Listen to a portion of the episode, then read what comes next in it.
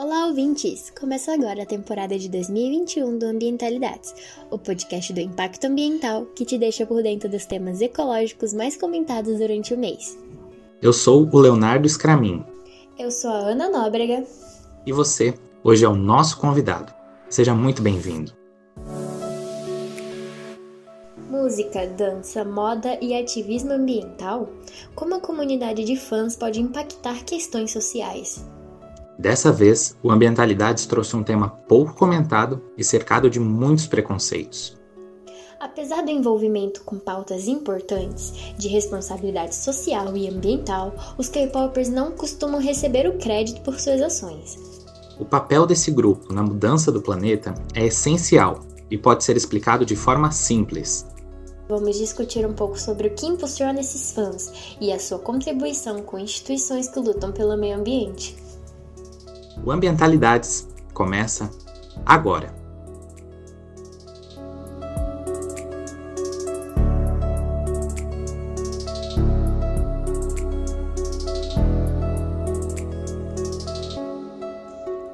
O K-pop tem deixado sua marca no mundo, transformando toda uma geração de jovens. O estilo musical gera renda de mais de 4 bilhões à Coreia do Sul e impulsiona sua economia e turismo. Baseado em coreografias elaboradas, canto e rap, a indústria vende grupos e cantores chamados de idols para o mundo todo, criando uma legião de fãs apaixonados. Esse grande grupo de pessoas tem um poder enorme e eles sabem disso. Por isso, se consegue enxergar uma cultura responsável em sua essência. Mas o que esse termo significa dentro do mundo dos K-popers? Como são chamados os fãs do gênero? Bom, em diversos momentos, esses fãs mostraram uma parcela grande de participação em movimentos sociais. Eles utilizam do K-pop como meio de realizar o chamado ativismo, seja ele ambiental ou social. Um bom exemplo dessas ações aconteceu na época em que o movimento Black Lives Matter, ou BLM, estava em alta nos Estados Unidos devido ao assassinato de George Floyd. Os fãs do grupo BTS se reuniram para arrecadar um milhão de dólares para instituições da causa, depois que o grupo também fez sua doação. Além disso, os fandoms, nome dado à subcultura de fãs do pop coreano, se juntaram para barrar comícios de Trump na pandemia e prejudicar ações de policiais contra os protestantes do BML. A relação desses indivíduos com o ativismo pode parecer complexa, Afinal, por que admiradores de cantores e dançarinos se interessaram pela luta social? A publicitária Maria Ximenes, de 24 anos, que já trabalhou com pesquisas na área, explica um pouco do fenômeno. A performance de ativismo por parte dos fãs é super importante por alguns fatores. É que o, o fandom, né, a comunidade de fãs, é uma comunidade acima de tudo. Então, quando essa, essa questão de articulação de ativismo acontece, quando eles fazem um ativismo, uma questão de uma boa ação, seja uma maratona, uma, uma doação, um evento, é, esse laço de comunidade cresce mais. Então, essa sensação de tribo, de pertencimento, se torna mais consolidada. Maria comenta que essas atitudes cooperam com a relação de fã e artista. Uma outra questão também é que ajuda nesse laço parasocial entre o, o fã e o artista. A sensação de pertencimento entre o fã e o artista fica um pouco maior porque eles estão refletindo a mensagem que o artista traz. Por exemplo, no caso do fandom do grupo BTS, BTS tem uma campanha com a Unicef com o propósito de ir contra o bullying e a violência. Então, algumas campanhas que fandom do BTS têm essa mesma finalidade, porque é um dos valores que o grupo carrega. O fator final mencionado pela publicitária é o fandom se mostrar importante como um grupo social no meio em que vivem. Desde o momento que eles conseguem se articular e se tornar relevante para essas causas. Eles deixam de ser um grupo pequeno e se tornam importantes para o mundo na visão da sociedade ao redor. Apesar desse empenho muito grande da comunidade, as pessoas que fazem parte dela ainda sofrem certo preconceito relacionado a seus gostos. se tornou comum do ponto de vista de algumas pessoas diminuírem as ações dos fãs de K-pop. Isso se dá porque nem todos os indivíduos concordam com as características daquele grupo social. Para Ximenes, existe um estereótipo muito forte relacionado à comunidade K-pop. Esse estereótipo estaria ligado a qualquer tipo de produto mainstream gerado com o intuito de atingir o público feminino, ou que tenha uma grande base de fãs desse gênero. Esse tipo de preconceito não surgiu do dia para a noite. Ele faz parte de um dos problemas enraizados pelo machismo no mundo todo.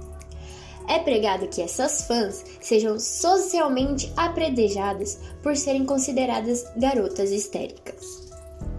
Então isso é, faz com que as pessoas não sejam acolhedoras e não tenham a disponibilidade de querer conhecer aquilo, conhecer aquele grupo, conhecer aquele gênero, conhecer aquela causa. Então, isso de forma geral já fecha o público mainstream a conhecer o gênero, a música, a mídia que seja, que a gente esteja falando, que no caso agora é o K-pop. A partir do momento o ativismo dos fãs consegue ser trazido a uma mídia tradicional, por exemplo, a gente consegue ver casos de fãs que fizeram, se juntaram nos Estados Unidos, por exemplo, para comprar ingressos de Donald Trump, para poder deixar todo o estádio, quase todo o estádio vazio, para que os, os fãs de Donald Trump, os apoiadores de Donald Trump, não pudessem ir apoiar ele. E foram fãs de K-pop. E essa notícia vazou para os canais tradicionais de notícias, tipo CNN, tipo veículos daqui mesmo de notícias isso é, se torna respeitado porque passa aí para canais tradicionais de mídia. Tendo em vista essa aversão de uma parte da população com a subcultura, se tem noção do porquê não se fala muito sobre o tópico do ativismo dos fãs. Essa análise errônea gera uma barreira que impede que a informação chegue ao público geral. E a imagem de abre aspas, garotas histéricas, fecha aspas, acaba sendo perpetuada. Partindo para a questão fã e ídolo, é bom saber que a responsabilidade social é algo mútuo, do mesmo jeito que a comunidade se dedica para o ativismo, os artistas também fazem sua parte. Levando sempre em conta, claro, que muitas vezes os ídolos acabam sendo barrados por suas empresas. Afinal, a Coreia do Sul possui sua cultura própria e seus conflitos internos e externos, o que significa que temas abordados aqui podem não ser tão aceitos lá na Coreia. Cantores e atores que já estão há bastante tempo no mundo da fama costumam ter uma liberdade própria para se posicionar a favor ou contra certas causas. Já aqueles que começaram há pouco tempo e ainda não se firmaram dentro da indústria são minuciosamente administrados para que acabem não gerando escândalos. O que significa que muitas vezes eles precisam se abster de certas temáticas, por ordem da empresa. Algumas questões sociais acabam pesando bem mais do que outras para a Coreia do Sul, que é quem decide se a pauta adotada pelo idol é válida socialmente. Ações sociais relacionadas ao feminismo e à liberdade sexual são temas delicados para o coreano, e muitas vezes até mesmo não validados pela cultura local. No entanto, o ativismo ambiental chega a ser muito mais aceito, tendo uma maior participação e apoio do país, assim como as causas sociais. Diversos ídolos da indústria realizaram grandes campanhas a favor do cuidado com o meio ambiente, principalmente no Brasil. Criação de florestas e até mesmo arrecadação de dinheiro para pagar as queimadas do Pantanal. Tudo isso inspira fandoms do mundo inteiro a se juntar em prol da causa. Um dos exemplos que podemos citar em relação à mobilização dos fãs é o projeto ARM Help the Planet, ou ARM Ajude o Planeta. Ele foi criado por fãs brasileiros do grupo BTS de 15 a 29 anos e foi inspirado em ações sociais que já eram realizadas pelos ARMS periodicamente. Maria Ximenes destaca que as articulações dos fãs costumam estar relacionadas com datas importantes para o BTS, quando existe uma data comemorativa de aniversário de algum membro do grupo ou a data de debut do grupo. Essas datas são significativas para o fandom e para o grupo e eles se articulam pegando essa data significativa para eles e unindo ela com alguma causa. Então, por exemplo, no aniversário de algum membro, eles fazem a arrecadação para poder fazer alguma homenagem é, em algum outdoor ou então a projeção em algum letreiro, alguma coisa do tipo da imagem desse membro e ao mesmo tempo usam parte desse dinheiro para fazer uma doação para uma caridade, por exemplo. O projeto Arm Help the Planet surgiu a partir dessa ideia e se expandiu. Hoje é a maior ação filantrópica realizada pelos fãs do BTS no Brasil, com o objetivo de conscientizar e preservar a Amazônia. Desde então, o projeto desenvolveu diversas ações, dentre elas o Army Help the Amazon. Em tradução livre, Army Ajudem a Amazônia. A campanha teve como propósito arrecadar dinheiro para o reflorestamento da floresta amazônica, na região da rodovia Transamazônica, localizada em Altamira, no estado do Pará. O projeto teve apoio da organização não governamental Iniciativa Verde e do Instituto de Pesquisa Ambiental da Amazônia, que desde 2017 realizam o Carbon Free Amazon. As ações buscam ajudar na fixação do carbono, na recuperação do solo degradado e na revitalização das margens de nascentes e igarapés. Além disso, foram acrescentadas espécies de frutíferas para oferecer uma oportunidade de extração de renda sustentável para as famílias que moram na região. A meta inicial era arrecadar 5 mil reais. No dia 2 de abril de 2021, os ARMES já haviam arrecadado mais de 8.800 reais. Outro exemplo foi a mobilização dos fãs para ajudar no combate às queimadas no Pantanal no ano de 2020. O Arm Help the Planet lançou a campanha Army Help the Pantanal, ou Army Ajude o Pantanal, em parceria com o Instituto Homem Pantaneiro, que atua desde 2002 na região. O objetivo principal é auxiliar na proteção e na conservação do Pantanal sul-mato-grossense, trabalhando diretamente com o poder municipal, estadual e federal. A meta das ARMS era arrecadar inicialmente 10 mil reais. A meta foi mais do que atingida, até o dia 2 de abril de 2021, o projeto havia arrecadado mais de 52 mil reais. O dinheiro arrecadado foi transferido para o Instituto Homem Pantaneiro e utilizado para custear o apoio logístico no combate aos incêndios, com a reforma de moradias, contratação de brigadistas e compra de equipamentos de proteção. Mais recentemente, em janeiro de 2021, os armes se mobilizaram novamente para ajudar a cidade de Manaus, no Amazonas, que enfrentava o momento mais crítico da pandemia de Covid-19.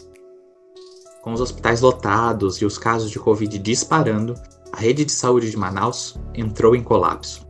A situação foi tão grave que doentes morreram por falta de oxigênio. Diante desse cenário, o Army Help the Planet lançou uma campanha chamada Army Help Manaus foram arrecadados mais de 59 mil reais, bem acima da meta de 30 mil reais, e que foram utilizados para a compra de suprimentos médicos e itens básicos para o atendimento de pacientes. O valor arrecadado pela campanha foi transferido para a instituição Moradia e Cidadania do Amazonas, que ficou responsável pela compra e distribuição dos recursos.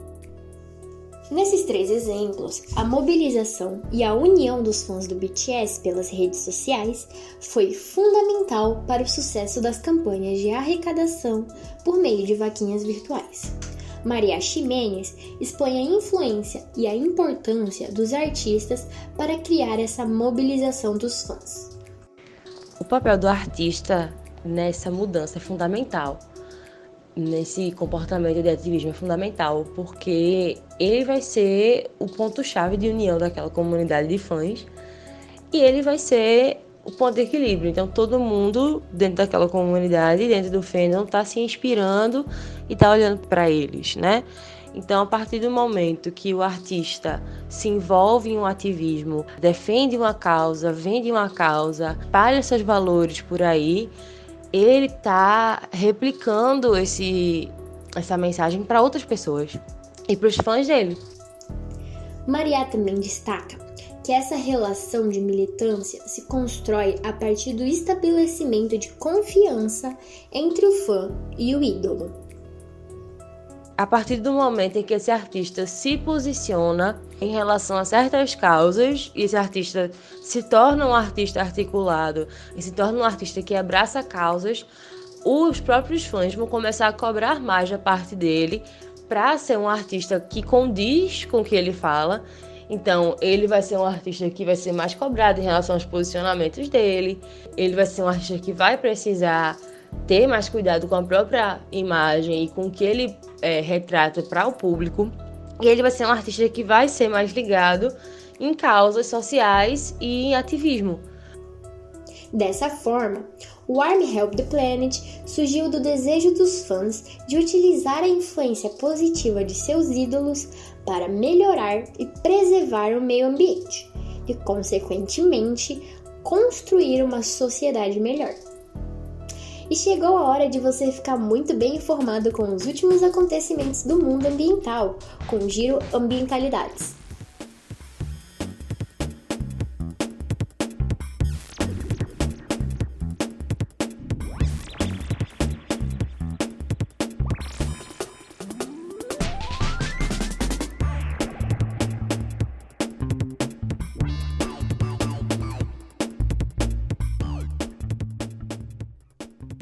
Começamos com um alerta da União Europeia para problemas ambientais em países que fazem parte do Mercosul. O relatório cita o risco de danos negativos para comunidades indígenas e para trabalhadores rurais. O documento expõe uma preocupação moderada com os rumos da política ambiental do Brasil por parte de outros países. Destacamos também os avanços do Observatório do Meio Ambiente do Poder Judiciário. Criado em novembro de 2020, o observatório utilizará dados do Instituto Nacional de Pesquisas Espaciais, o INPE, no combate ao desmatamento na Amazônia Legal. O acordo firmado prevê o apoio a diversas ferramentas de preservação e o combate ao desmatamento. Encerramos com a notícia de que a Comissão de Meio Ambiente e Desenvolvimento Sustentável da Câmara de Deputados rejeitou a proposta do governo federal que permitia descentralizar para os estados a concessão de licença profissional para pesca marinha. A medida poderia reduzir ainda mais o estoque de peixes no litoral brasileiro. Além disso, poderia prejudicar a fiscalização das licenças, que atualmente cabe ao governo federal e ao Ministério da Agricultura. Com essas notícias, o Giro Ambientalidades fica por aqui. Obrigada a todos os ouvintes por acompanhar mais uma edição do nosso Giro.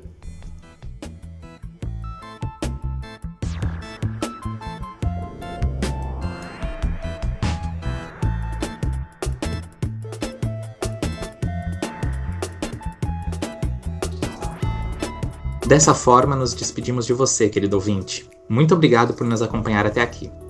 Para conhecer mais sobre nossas produções, basta entrar no site www.impactonesp.com.br. Agradecemos a participação de Mariachi Mendes. Edição de som, de roteiro e produção de Ana Nóbrega e Leonardo Scramin. Eu sou Ana Nóbrega. E eu sou o Leonardo Scramin. Acompanhe o nosso site e o Instagram, ImpactoNesp, para mais informações sobre sustentabilidade e meio ambiente. Até a próxima! Até a próxima! Muito obrigado pela companhia.